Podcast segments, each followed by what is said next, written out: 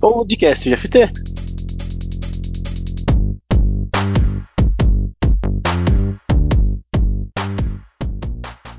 Olá pessoal, sou o Robson Agapito, que é por opção e agilista por prazer. E eu sou a Nicole Seskin e estamos começando mais um podcast GFT. Aí sim, hein? Mas o que é o podcast GFT? É um evento digital e nós teremos um bate-papo aqui para falarmos sobre pessoas, processos e muita tecnologia que nós utilizamos em nosso dia a dia. Sejam todos bem-vindos. Mais uma vez aqui, hein? Estamos de volta. Começando mais um podcast, hoje temos um assunto bem interessante para falarmos. É, a gente vai falar sobre DDD, hein? Fran, Clayton, podem se apresentar.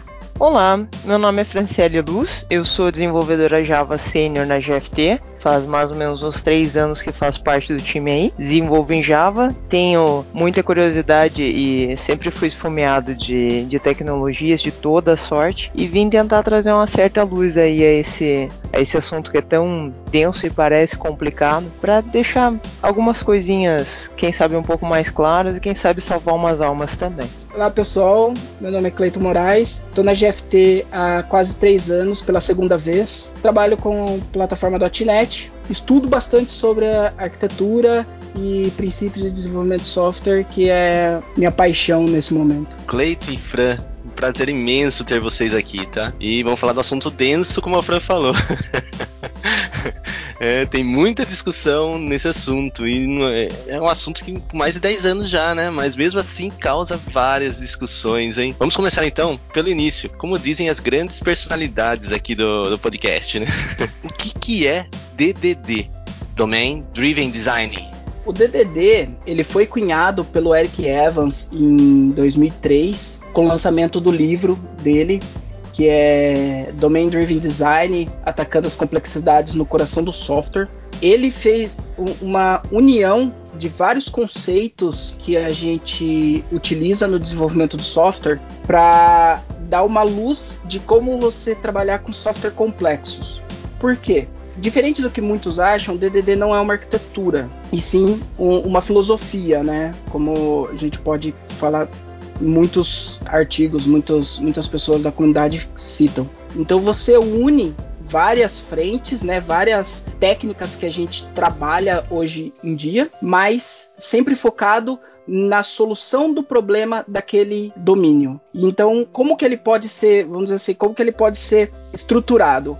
O Domain Driven Design ele é baseado em você receber uma necessidade de uma, um desenvolvimento, trabalhar em cima disso em conjunto com o time e com o conhecimento técnico que você tem e com o conhecimento de negócio que o Domain Expert tem. Então você tem algumas, algumas características ali que são muito próximas do modelo de desenvolvimento ágil que a gente já trabalha, que é você ter o time técnico e o time de negócio em conjunto, só que um pouco mais além. Então você não tem aquela base de que eu vou fazer toda uma documentação inicial, né? O analista de negócio junto com o cliente vai montar toda uma, uma análise completa do, do seu software, passar para o arquiteto, o arquiteto vai desenhar a arquitetura, passar para os desenvolvedores e vai ser feito e ser entregue no final. Se você tem esse conceito que é o modelo que a gente considerava waterfall antigo, ele não necessariamente se aplica assim. Eu falo não necessariamente que pode ser que algumas coisas se encaixem conforme você vai trabalhando com o DDD mas ele principalmente é focado em você ter uma colaboração maior e resolver o problema de uma maneira que, no final das contas, quando você entregar o seu sistema, ele realmente está compatível com aquilo que está sendo esperado. Porque a gente sabe, desenvolvimento de software, ele não é uma coisa que tem começo, meio e fim, sem modificações. A gente não sempre é linear, vai ter, né? não é linear, exatamente. Ele sempre vai ter uma modificação no meio do caminho e se a gente não tem uma comunicação efetiva, a gente não entrega aquilo que o nosso cliente está esperando. É interessante porque quando é filosofia, se fala em filosofia, sempre tem um complicador aí, né? Se envolve Sim. pensamentos e a gente que é técnico, que é muito paradigmas. Do... Exatamente, a gente que é muito do, do um ou zero, né? ou é um, é zero, a hora que você fala assim, não, tem o talvez aí, complica um pouquinho. Exatamente. Mas eu acho que muito do que ele falou sobre ter a ver com filosofia é o seguinte, ó, quando a gente trata de DDD, ele não é uma caixa fechada de um framework, é uma estrutura que você implanta no teu projeto e aí você corrige ou implementa as coisas. Ele sozinho pode ser subdividido, então você vai ter momentos em que, ah, eu vou colocar entidades que são objetos que necessitam de identidade. Ou então, ah, eu vou colocar fábricas, porque eu vou trazer uma certa complexidade para esse ponto da aplicação, ou mesmo é, camadas de service, por exemplo, dentro do DDD, elas são camadas que trafegam, elas não persistem em objetos e as regras ficam dentro delas. Você pode separar essas coisinhas, você usar conforme a complexidade do software que você está montando. Ele sozinho ele vira um, uma caixinha de Lego mesmo. E não é um, um jeito de você aplicou isso e vai funcionar exatamente desse jeito. Você tem como pegar de dentro da sua caixinha quais são as ferramentas que melhor te servem para aquele momento e usar nesse sentido, para tentar tirar um pouco da complexidade e deixar mais transparente, né? Porque bem na verdade, a dificuldade que o DDD veio fazer que nem o Clayton falou, né? Na verdade o, Eri, o Evans ele pegou um catadão de um monte de conceitos que a gente já tinha e colocou tudo no mesmo lugar. E o que, que ele quis fazer com isso, principalmente, foi diminuir a barreira entre o pessoal de negócio que enxerga negócio e o pessoal que desenvolve software para que eles falem exatamente a mesma coisa. Ou muito próximo de ser a mesma coisa. E um ponto que eu acho que é interessante a gente é, levantar disso é que é o seguinte: quando a gente fala de DDD, como eu falei, ele não é um modelo físico arquitetural. Então você pode ter dentro do seu sistema uma parte do seu software, por exemplo, um CRUD, que é simples, fazendo só o que ele realmente tem que fazer, e uma parte que é mais negocial, tem muito mais regras, aí aplicando várias outras técnicas de desenvolvimento, de arquitetura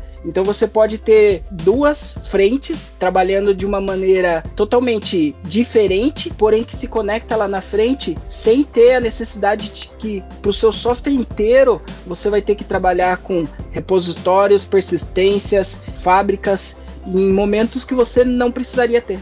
Pessoal, quando a gente é, pesquisa um pouco sobre DDD, a gente sempre vê falando sobre linguagem ubíqua.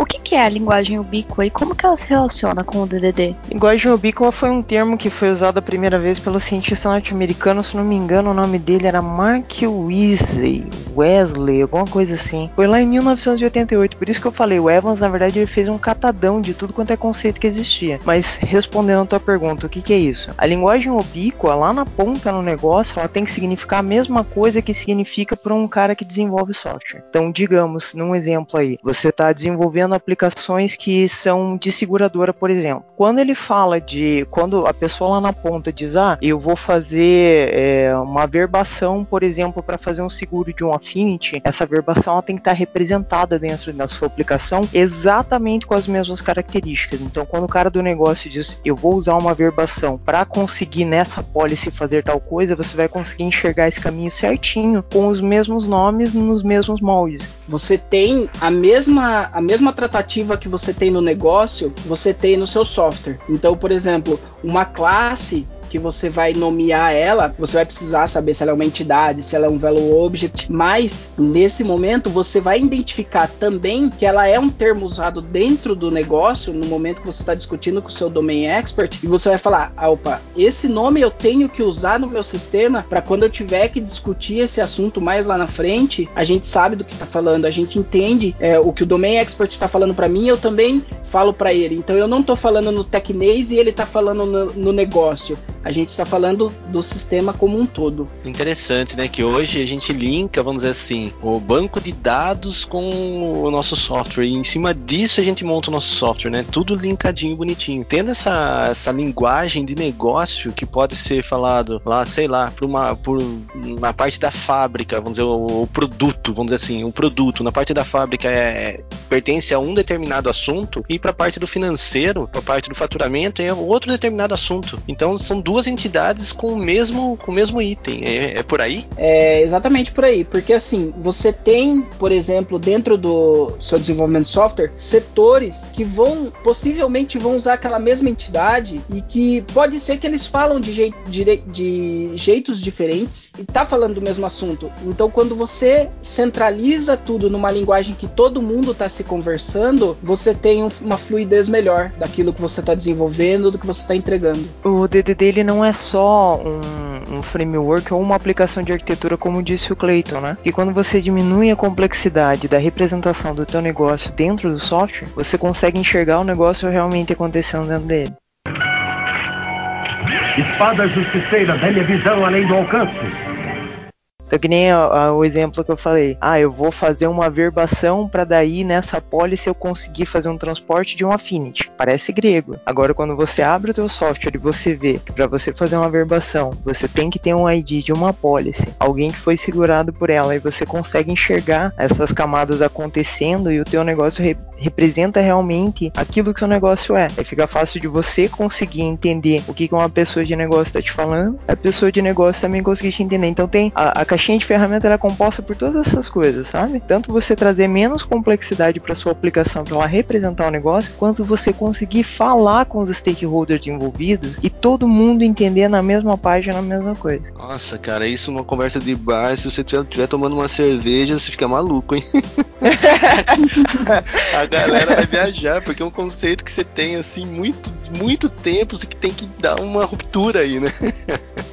Verdade. Sim, sim, é uma quebra de paradigma. Até porque, se você olhar muitos projetos de software, eles já começam. A gente tem aquele link de que quando a gente começou a desenvolver software lá no passado, a gente usava o modelo de engenharia civil, de que primeiro a gente projeta, primeiro a gente coloca tudo no papel, depois a gente vai desenvolver. Só que diferente da engenharia civil elétrica que seja, a gente tem uma mudança no meio que vai afetar, por exemplo, a estrutura do projeto, diferente de uma, de uma engenharia civil, que normalmente você monta os alicerces com uma coisa que você fala, isso eu não mudo mais, porque é segurança, é tudo envolvido. E no software software, a gente tem uma flexibilidade muito maior, porque em algum momento pode ser que a gente fale que aquela estrutura, aquele alicerce que a gente criou, ele não vai manter o software durante muito tempo, então a gente vai precisar mudar isso. Então, quando você aplica o DDD da maneira como ele é proposto, trazendo a linguagem ubíqua, trazendo o time técnico e o time de negócio junto e todo mundo se conversando da mesma maneira, você tem uma facilidade muito maior para modificar isso no futuro. Por isso que a linguagem ubíqua, ela não é fácil criar.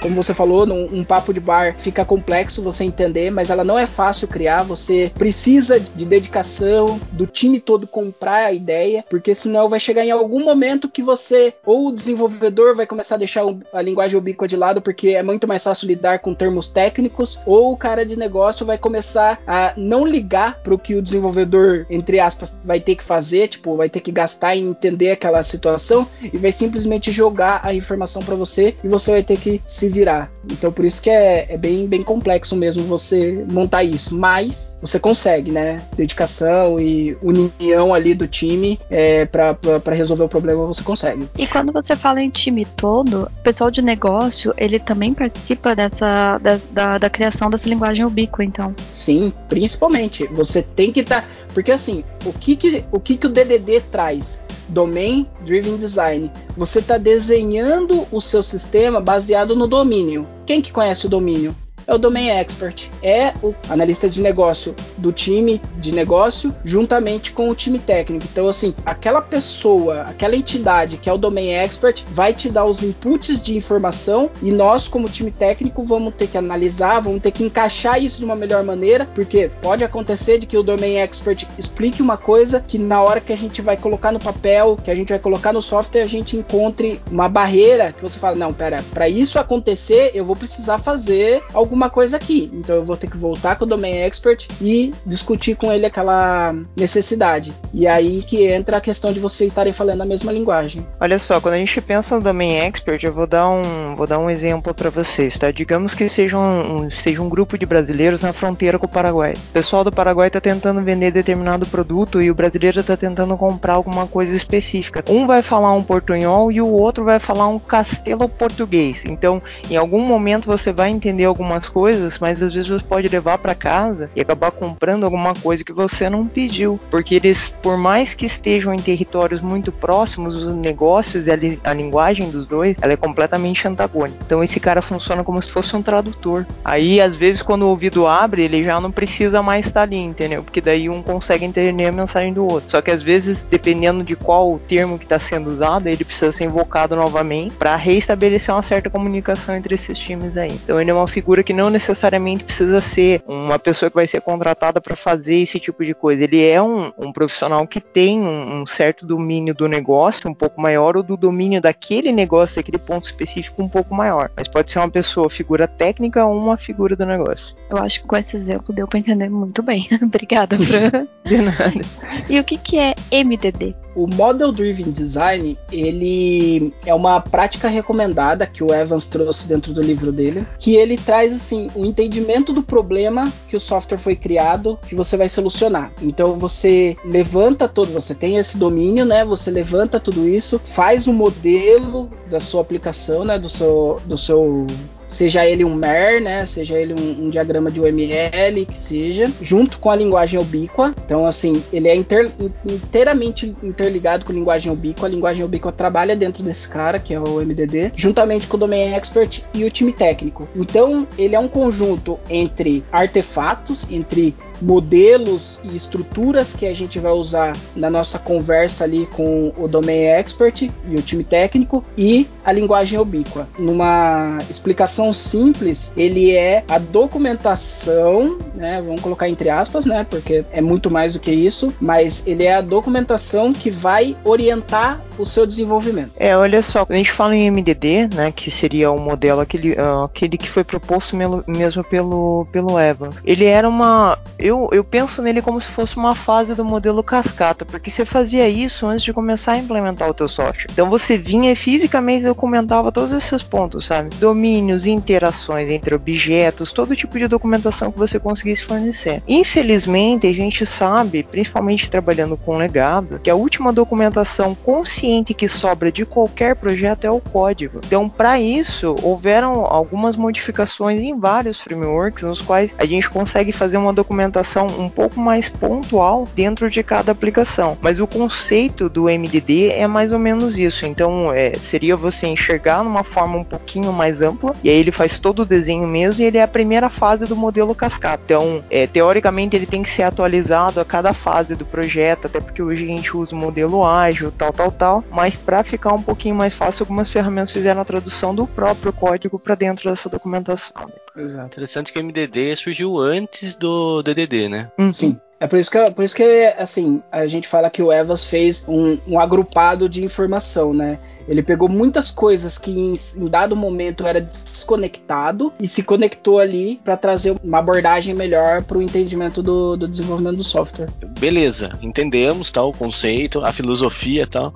Existe um pacote, uma biblioteca, um framework que a gente possa utilizar na no, nas nossas linguagens hoje? Dá um sudo apt-get DDD. Mentira, gente, não. Que nem não. o Clayton falou, né? É, é uma filosofia, sem contar que assim, ele tem os dois lados da moeda, né? Tem tanto o conceito que você tem que do, né, dominar da separação de domínios, as coisas que você tem que é, saber implementar de uma, de uma forma parcimônica mesmo dentro da sua aplicação, quanto a outra fase do livro dele, que é quando ele propõe efetivamente uma série de modelos que você pode usar para trazer menos complexidade para o software. Então não tem como, infelizmente nesse caso aí não tem caminho fácil, é horas de estudo, dedicação, tem que arriscar, implementar mesmo e quando, quando errar, ser resiliente, tanto você quanto a sua aplicação e saber corrigir seus próprios problemas. Exato.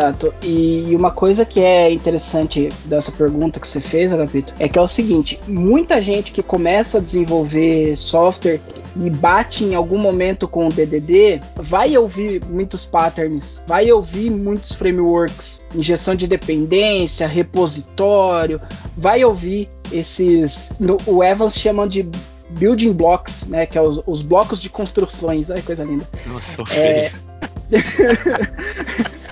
Os blocos pra colocar em português fica difícil, né, cara? Algumas coisas. Fica, fica. Mas, né, é isso aí. Ele traz isso aí que é, por exemplo, a fábrica, como a, a Fran falou, a injeção de dependência, e tudo isso já existia, mas tudo isso tem frameworks Então o pessoal acaba confundindo. Ah, então se eu colocar, se eu fizer uma pasta de repositório no meu projeto, eu estou usando DDD. Ou se eu estiver fazendo um exemplo de arquitetura que eu achei na internet que alguém estava implementando em DDD, aquele é o modelo DDD. Não, não é assim. Você não tem, é que nem a Fran falou, não tem almoço grátis, né? Você vai não. precisar entender, você vai precisar trabalhar, você vai precisar estudar. E assim, assim como o nosso mundo do desenvolvimento de software, você vai ter que estudar a vida inteira, porque o DDD, além de ele ser denso, ele é uma coisa que você vai aprender conforme você vai trabalhando. Então, eu, eu tenho filosofia, certo? Estou utilizando filosofia e uso algumas ferramentas para apoio essa filosofia, e não ao contrário, é isso, né? Exatamente. Beleza, mas você comentou aí, você comentou sobre repositórios, cara. Isso daí abriu um, um leque de coisas, né, de informações aí. O DDD propõe uma arquitetura padrão, pelo menos, para a gente trabalhar, mesmo não tendo um framework, tem alguma arquitetura que fala assim, cara, isso aqui é interessante ter, isso tem e, e tal? Sim, ele tem uma, uma representação de arquitetura que ele propõe, que a gente trabalha com, vamos dizer assim, quatro camadas mais ou menos que seria a sua camada de interface, a camada de application, a camada de domain e a camada de infraestrutura. Para entender essa arquitetura, ela tem essa separação, só que você tem que focar numa coisa. O DDD já diz, né? Domain Driven Design. Quem que é seu, a sua principal estrutura ali? É a camada de domínio, é o domain. Então, assim, você tem essa estrutura. O DDD nunca vai falar de interface como um todo. Ele é um sistema transacional. É a parte que faz o software funcionar. Então a gente não está falando de interface. Só para começar. Ah, mas ele tem a camada de interface lá. Sim, ele tem a camada de interface que ela tá ali porque ela faz parte do seu sistema. Mas em momento algum você vai estar tá tocando nela de uma maneira que você está modelando o seu domínio naquela camada. Então por isso que assim, ele te dá essa arquitetura padrão, vamos dizer assim, é proposta, né? Só que ela é literalmente proposta. Você não precisa seguir a risca essa estrutura para dizer que você está aplicando o DDD. Como já foi falado várias vezes desde o começo, ele é uma filosofia. Então, muitas vezes você vai ter essa arquitetura que é de camada de interface, application, domain e infraestrutura de um lado do projeto e no mesmo projeto para fazer outra coisa que é muito mais simples, você vai ter ali só a interface e a camada de infraestrutura, que é o que vai fazer a persistência dos dados, por exemplo, e o seu domínio, que é a sua base para você montar essa estrutura. Então você pode ver que ali eu já tirei, por exemplo, uma camada que seria a camada de application. Isso acontece. Então por isso que fala que você tem uma arquitetura proposta. Olha só, nessa arquitetura proposta que ele falou, principalmente naquela layer de domínio, é isso que ele disse são aquilo, aquilo que o Clayton mencionou anteriormente como bloquinhos de construção, que é a camada de interface do usuário, daí tem a de aplicação, a de domínio que é deveras importante, a mais importante, e a infraestrutura. E aí na camada de domínio a gente tem alguns objetos que eles são compostos, eles são propostos como harmônicos. Então, por exemplo, a gente tem entidades que são classes de objetos que necessitam de uma identidade. Quando a gente está falando do mundo do Java, até tem um framework bem famoso que é o, o Spring Boot, que ele meio que assalta esses nomes aí. Então, quando você tem uma entidade, por exemplo, você anota ela com entity. Não quer dizer que você está usando DDD, mas já é um comecinho, já é um pezinho lá. Daí tem objetos de valores, que eles só carregam valores, mas quando possuem distinção, eles também têm identidade. Então, e os agregados? Os agregados também fazem parte do Spring Boot. Eu não sei se vocês já viram o conceito de componentização. O que isso quer dizer? Agora falando um pouquinho mais técnico, mas não tanto. Digamos que você tenha uma classe não híbrida que trate do, do modelo dela, do negócio dela, que seja cliente ou funcionário, alguma coisa nesse sentido. Dentro dela não é dado o direito dela ter nenhum tipo de validação, porque ela é um, um objeto de valor. Mas ia ser muito esquisito se eu fizesse a validação dela na camada de controle da aplicação no serviço. Então a gente cria um objeto que seria de componentização, com é objeto de componente, e aí ele faz a validação dessa entidade. Então ele funciona como se fosse realmente um componente dela. Seriam as, as entidades híbridas, os agregados, né? Aí gente tem fábricas, tem a camada de serviços também, que foi aquela que eu já narrei. Dentro da camada de serviços não é feita persistência de dados de nenhuma sorte, mas várias das validações são feitas ali dentro, e cada uma delas tratam de um objeto de referência também. E por último, daí os repositórios, que foi aquele que o Agapito perguntou, dentro do Spring Boot, inclusive a gente tem essa nomenclatura, tá? De repository. Só que isso também é, uma, é um assalto do, na verdade, do, do DDD, né? Na verdade, o que isso quer dizer? Lá dentro a gente faz algumas persistências, a gente faz fetch em um objeto, a gente realmente traz o valor do que seriam os repositórios, independente de que tipo de dados eles sejam, para trafegar dentro da nossa aplicação.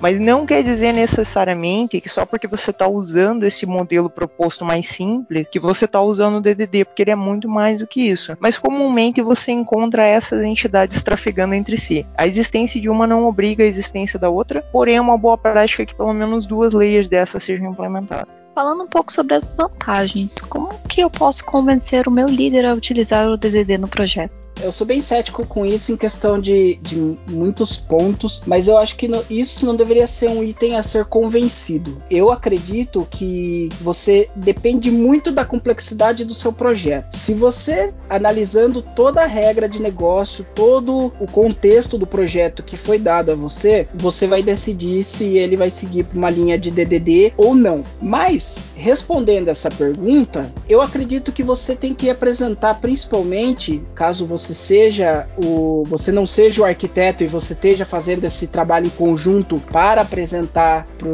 gestor do, do time que seja o responsável daquele projeto, você pegar todos os benefícios que ele vai te trazer, que é falar do negócio da mesma maneira que você fala com o usuário, né, com o domain expert, você trazer a, a, a manutenção desse projeto de uma maneira mais simples, é, mais fácil de manter, a questão de você dar aquele match com o modelo ágil que provavelmente a sua empresa ou o seu time já está trabalhando. Eu acho que esses são os gatilhos que você vai trazer para convencer o seu líder, caso você tenha essa necessidade. Porém, eu acredito que isso é um conjunto de a complexidade do seu software precisa do DDD, cara, precisa. Então, ok, vamos usar o DDD porque a partir do momento que você tomou essa decisão, você tomou um caminho que não tem volta, não pode voltar para trás. Porque se você voltar para trás, você vai prejudicar em questão de custo e tempo do seu projeto. Uma coisa que eu, que eu queria ressaltar é o seguinte, olha,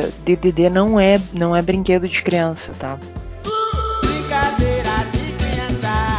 Então, para você conseguir implementar a solução do DDD dentro de aplicação ou aplicações de um ecossistema um pouco mais robusto, você tem que ter uma, uma equipe com uma certa maturidade que às vezes você não consegue encontrar tão fácil numa equipe que não trabalhe junto pelo menos algumas, algumas sprints, entende?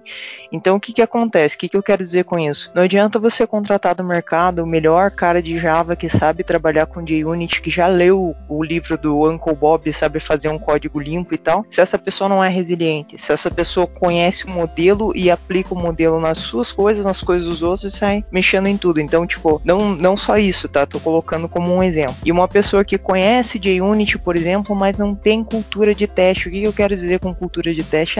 É antes do JUnit. É antes de pensar em colocar para você testar a unidade. É ter uma certa, uma certa visão de como que aquilo vai funcionar, se realmente vai atender o teu cliente. Então, se você não tem uma equipe madura, o software não oferece um tipo de. não é robusto o suficiente para que você coloque esse, esse modelo e ele te dê um, um, certo respaldo de depois você fazer algumas, algumas manutenções mais assertivas, se ele não é tão complexo, a tua equipe não é madura o suficiente, não compensa brigar pelo DDD, porque brigar por brigar não vai funcionar. Compensa brigar para fazer funcionar. Daí adota um modelinho um pouco mais simples, de repente um, alguns padrões de projeto que você já conhece conhece, sabe, fazer um códigozinho mais limpo agora. Se a complexidade do ecossistema prevê que você use isso, adota sem dó.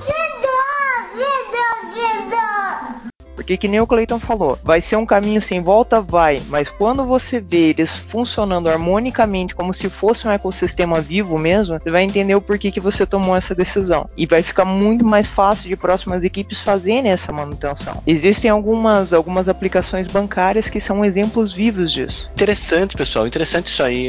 Uma coisa que veio me ver à cabeça ouvindo vocês conversarem e trocarem essa ideia assim, é que se, se um profissional sai, eu acho que para conhecer um negócio linkar com o código fica mais simples, né? Lógico que não, não existe magia para isso, mas eu acho que fica muito mais próximo da realidade de se encontrar alguma coisa e fazer uma manutenção. Tô certo com relação a isso? Exato. Mas assim, tem que levar em consideração uma coisa. É, como você falou, não existe magia. E assim, o cara que entrou novo, ele vai ter que ter aquele vulgo banho de loja, né? Ele vai ter que ser apresentado para o negócio muitas vezes, ser apresentado para a estrutura e para os frameworks que você está usando. Mas sim, ele, ele deixa muito mais claro. É aquela história, quem nunca, né, pegou um código e você olha assim e você fala, não estou entendendo nada. Aí você vai perguntar pro cara que desenvolveu, o cara olha assim, cara, olha, eu também não lembro o que, que eu fiz aqui. What?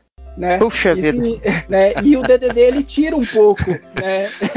o DDD tira um pouco esse negócio de eu não sei o que eu fiz aqui, né? Tipo, na época só eu e Deus sabia e agora só Deus. Né? Nossa senhora, Puta, essa situação é de chorar, né, cara? Nossa senhora. Olha, um dos princípios. Né? Então, um dos princípios do, do, codificador limpo que o Uncle Bob ele, ele fala com, com, em alguns livros dele, só o de arquitetura dele que eu não consegui comprar porque tava salvando um dinheiro, né? Mas o, o que acontece? Ele sempre diz o seguinte: você tem que respeitar o princípio do acampamento. Se você pegou o acampamento sujo, você tem que deixar ele mais limpo do que você encontrou. Que nem eu falei, mudar por mudar não vai funcionar. Sair limpando o código dos outros sem nem saber o que aquilo tava fazendo não é uma boa ideia. Agora, quando você vê um for dentro de um for tentando organizar uma lista, você tem obrigação de trocar aquela entidade. Depois você dá uma manutenção mais consistente, só um abrindo um parênteses, né? Mas muita gente tem medo de, de mexer no código ali exatamente por respeito ao antigo codificador. Às vezes o cara nem tá na empresa mais. A gente tem que perder essa mentalidade e pensar no seguinte: o código não é nosso, ele é da empresa. Na hora que a empresa fecha o código, ela agradece a tua, participação e te paga, e é isso. O código é dela. Então, se você pode melhorar, você também tem essa obrigação. Nós falamos um pouco sobre as, as vantagens e a Fran já citou algumas desvantagens, né? Quando o time não está muito maduro em usar o DDD. Mas puxando um pouco mais para esse lado de desvantagens, quais são os riscos que nós temos que estar cientes quando a gente opta por usar o DDD? Beleza, ó, que nem eu falei, quando você não tem uma equipe madura o suficiente para implementar o DDD, você pode às vezes acabar com um modelo muito frágil nas suas mãos. Por quê? Cada uma tem um conhecimento, imagine só o seguinte, cada uma tem um conhecimento diferente, cada pessoa não é não é heterogênea no grupo, né? Tem um conhecimento diferente sobre o que vai implementar e quais são as tecnologias que ela vai usar. E aí você não alcançou ainda o conhecimento e entendimento pleno e qualificado do negócio que você representa. Então, quando você for fazer deploys em separados dessa aplicação, se ela tiver uma implementação frágil de um anti-partner lá dentro, em que um, um domínio depende do outro para funcionar, por exemplo, se um desses domínios para de funcionar, você vai crashar a aplicação inteira.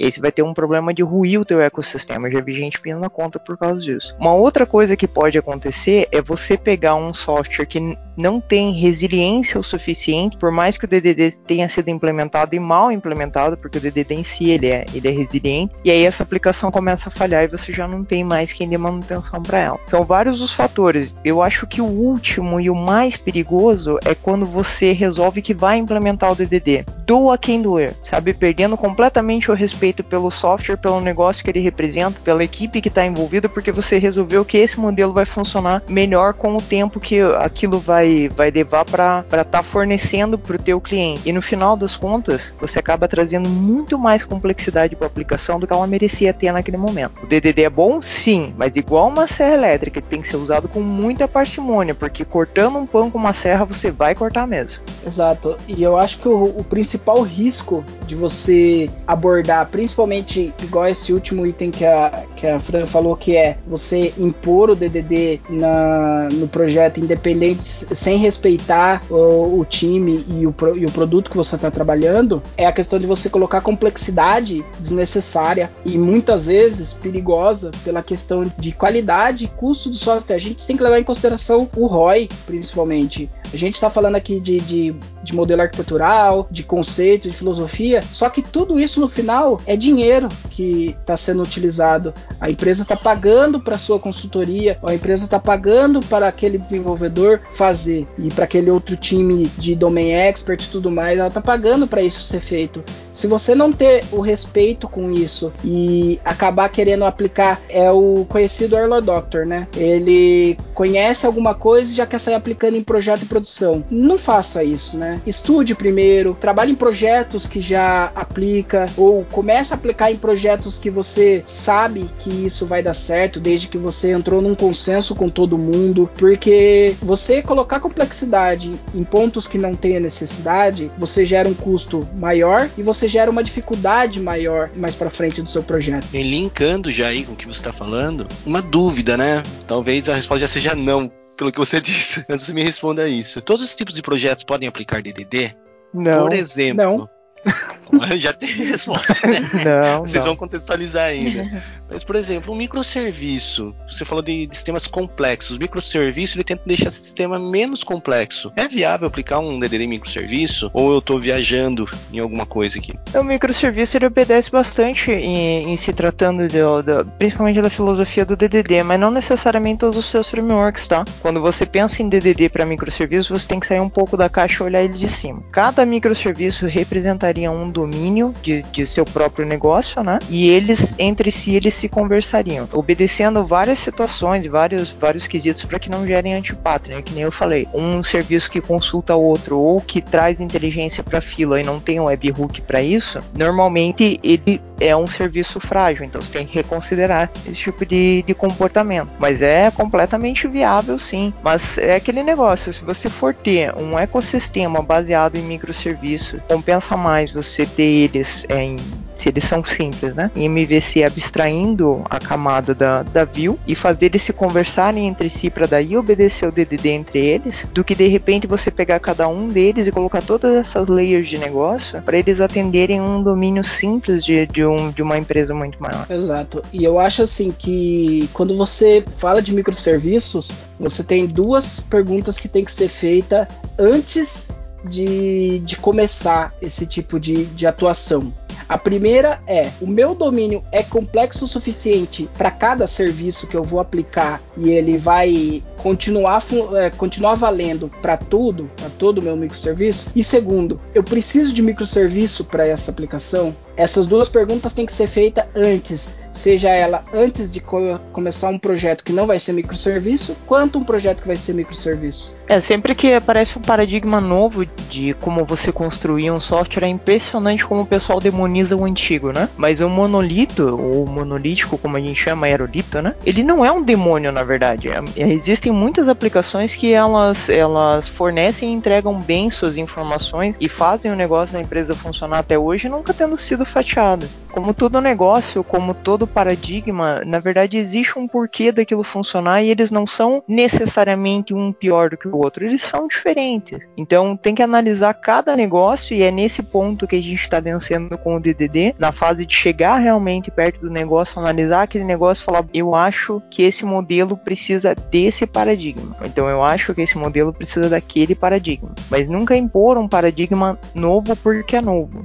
De novo, trocar por trocar não vai funcionar. E uma coisa que é bem legal em consideração, levar em consideração, é a questão de que, assim, muitas vezes quando você está estudando a fundo o DDD, a gente não chegou a citar isso muito a fundo, mas, por exemplo, você ter seus bounded context, são os contextos delimitados, então eu tenho lá, eu estou fazendo um ERP, então eu tenho o meu setor de compras, vendas, manufatura e RH, setor de, de contas a pagar e tudo mais, muita, muitas pessoas, principalmente quem, igual a Fran falou, que só porque viu o microserviço já quer aplicar microserviço em tudo, pode ser que pegue esse sistema e fala, não, vamos fazer um microserviço para RH, um microserviço para tal, um microserviço para tal e para tal. E no final das contas você fala assim, não, calma, teria necessidade? Não é só porque eu estou lidando com bounded context, até porque eu acho que bounded context é muito maior do que um microserviço, você tem que analisar certinho, porque o DDD, ele acaba, se você estuda o DDD só por Euler Doctor, por estudar mesmo, você acaba enxergando muito microserviço no DDD, e não é a realidade, tanto que quando o DDD foi escrito, por mais que já existia o conceito de microserviços, pequeno ainda, mas já existia, em momento algum você toca em falar que esse modelo é só para microserviços ou não. Depois de um tempo utilizando, como saberei se estou maduro o suficiente com este modelo?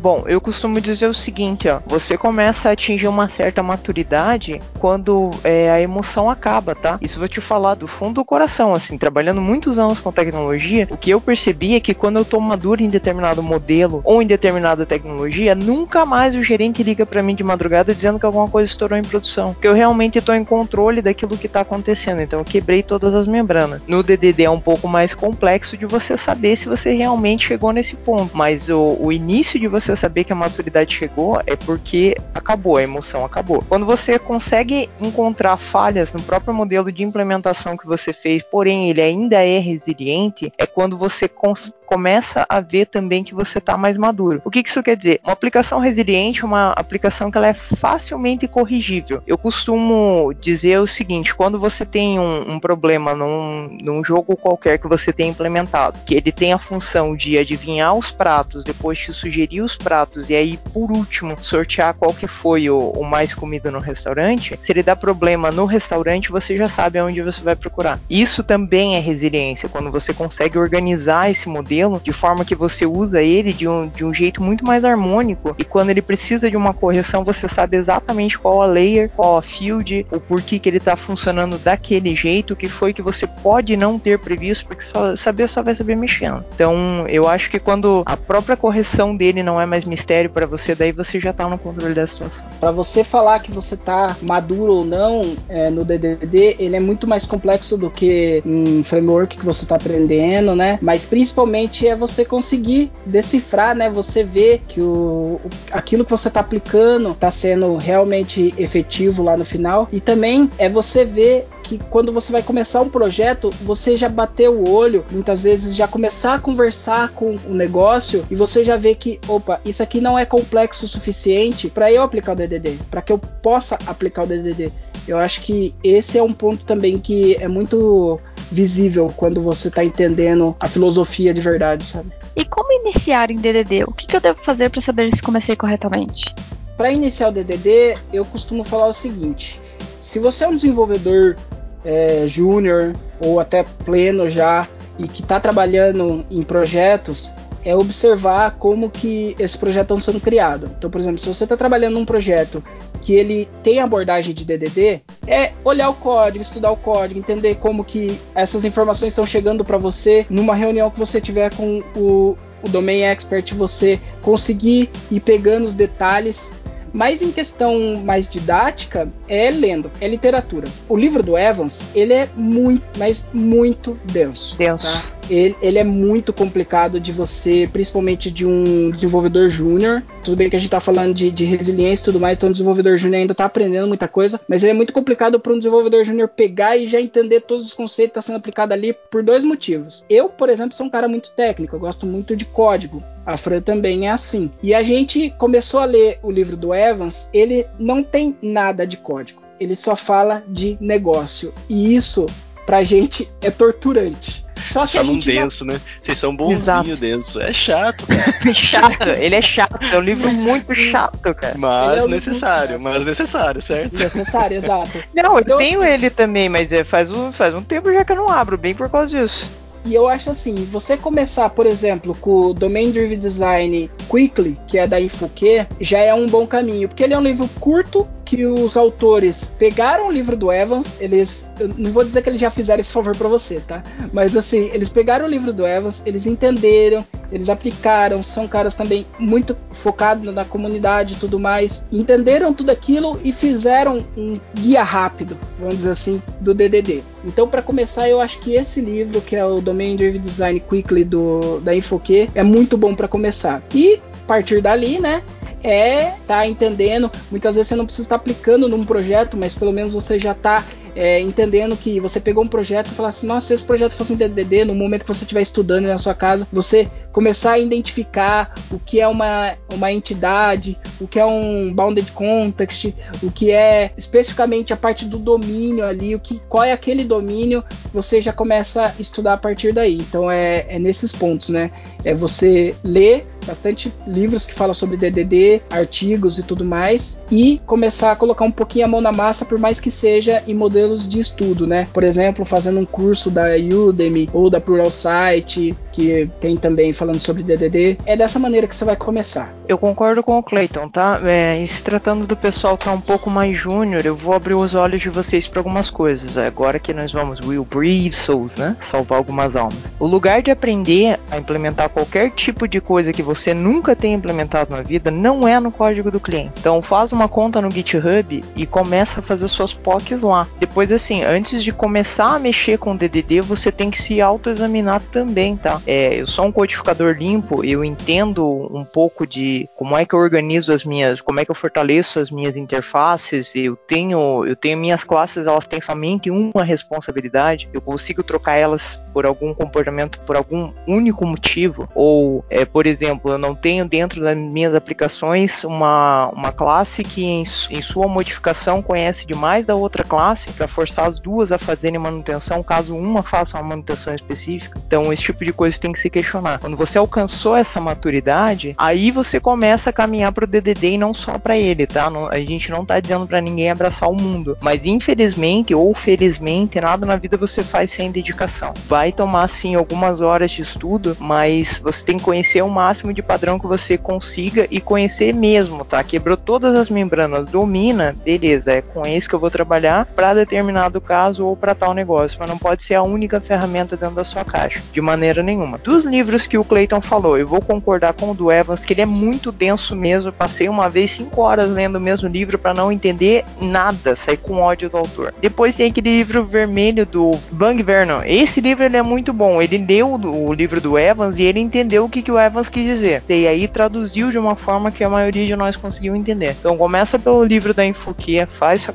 sua, sua conta lá na Amazon já. Já sabe onde você vai gastar uma parte do seu salário aí, precisa ser desse jeito. Compra o livro da Infoquia, depois compra o livro vermelho, faz umas POCs para você ver as coisas realmente funcionando, ver as coisas dando problema também, que eu acho que é no erro que você aprende um pouco mais, e começa a fazer. Só que você não pode pecar nem pelo erro erro e nem pelo excesso de confiança, tá? Você não conhece muito bem o modelo, que nem eu falei, ela é uma caixinha de, de, de ferramenta. Pega um bloquinho aqui, outro bloquinho ali, começa a construir seu DDD. Se der algum probleminha, você tem como voltar atrás ainda naquele ponto, nem que seja só da organização, ou só da responsabilidade única, ou só da separação de layers, sabe? Começa a fazer desse jeito. Sem dominar o, o, o modelo, não é uma boa você sair colocando o modelo para funcionar. Agora, se você tiver muito medo também de colocar qualquer padrão de projeto para funcionar dentro da sua aplicação, você nunca vai aprender. Então, nem no excesso nem na falta. E uma coisa que é bem legal, assim, que eu trago junto com o DDD, que é o seguinte: por mais que o DDD possa ser aplicado em outros tipos, em outras abordagens de desenvolvimento, mas orientação objeto. Aprenda orientação objeto, entenda o Solid. Não estou falando para você ser especialista em orientação objeto em, em Solid ou em Patterns, mas entenda como funciona porque você vai usar muito isso.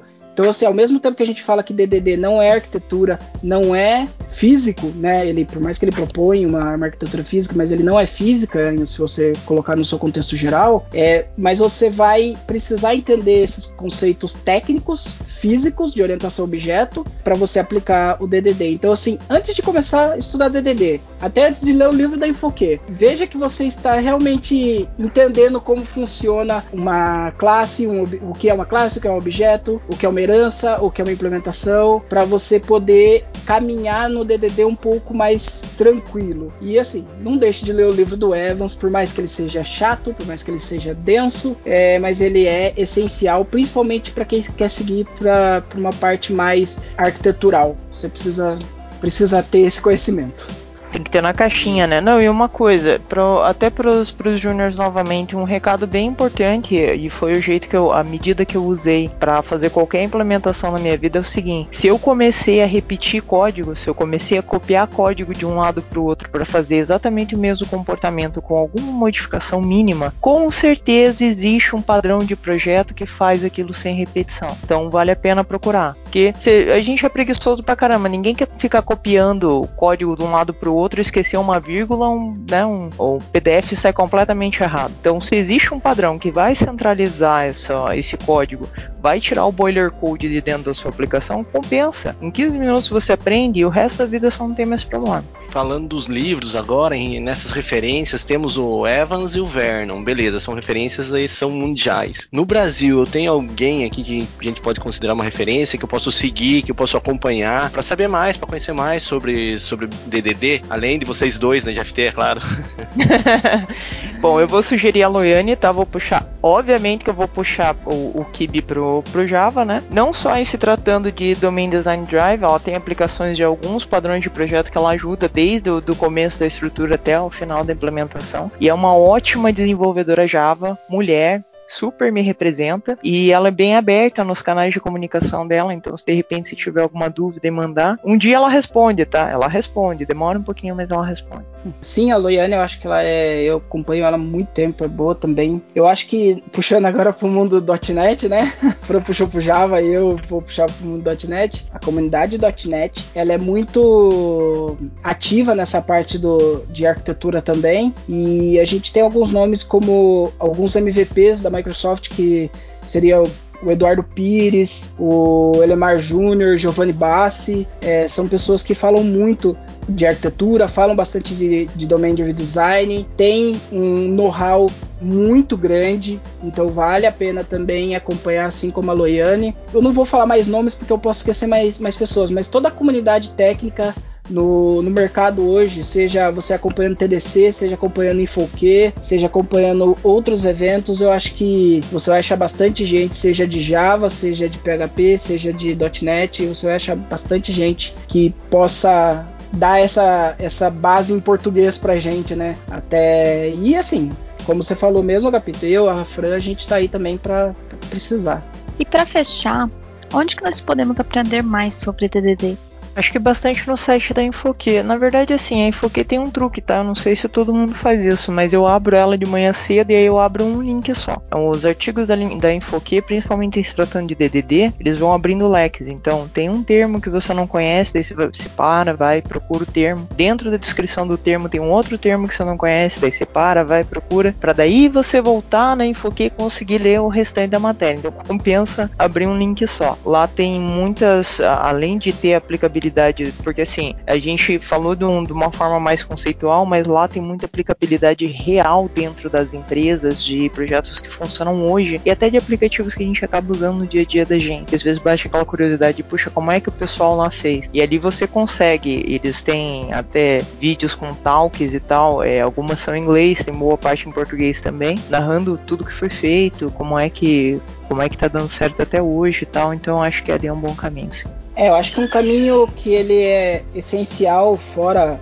os livros que a gente falou, né? Tem o site do Evans, do próprio Evans, que é o Domain Language, que ele aborda os pontos do próprio livro dele. Como eu falei, tem no Plural Site tem um curso da Julia Lerman. Ela usa muito o Entity Framework, mas para pegar o conceito do DDD ele é, ele é bom. Tem uma plataforma que, se eu não me engano, tem até alguns cursos gratuitos, que é o Balta.io, né, que é do André Baltieri, que é, como eu falei, né, eu sabia que eu esqueci o nome de alguém, né, mas o André Baltieri é um cara que também fala bastante sobre DDD, ele tem um, uma pegada bem legal, então vale a pena dar uma olhada no, na plataforma de cursos dele e outros cursos e livros. E eu acho que um livro que é bem interessante para ler, que é principalmente para quem gosta de código, é o Patterns, Principles e Practices of Domain Driven Design. Ele é, os exemplos aí C Sharp é do Scott Millett e do Nick Tunney. Se eu não me engano, tem ele em português também. E ele é um, é um livro para quem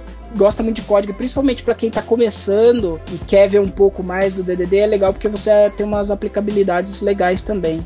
Beleza, pessoal muito legal, muito legal a nossa conversa. Acho que se a gente ficasse aqui ia ter o dia todo só filosofando, né? Como eu falei, é. faria uma, uma cervejinha aqui, um aperitivo e a gente ficava o dia todo só conversando sobre isso.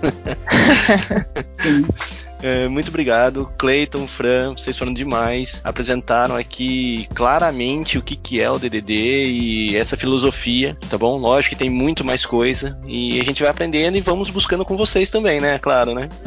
Valeu, obrigado pelo convite. Um recado para quem tá acompanhando a gente no canal do podcast do, da GFT, a Gapito, a Nicole também, sempre super educado. Gente, precisarem de ajuda, eu e o Cleiton estamos aqui. Aquilo que a gente souber, a gente com certeza vai ajudar. O que a gente não souber, a gente ainda assim vai se esforçar. E junto a gente acha a resposta. Agradeço a oportunidade por estar aqui falando um pouquinho desse conceito que a cada dia que passa eu estudo mais, eu aprendo mais é, as conversas que eu tenho com a Fran, principalmente, é, são bem valorosas porque a gente acaba aprendendo mais e mais em, em conjunto. Estamos aí, tem meus contatos. É, quem precisar falar comigo, com a Fran, é só chamar.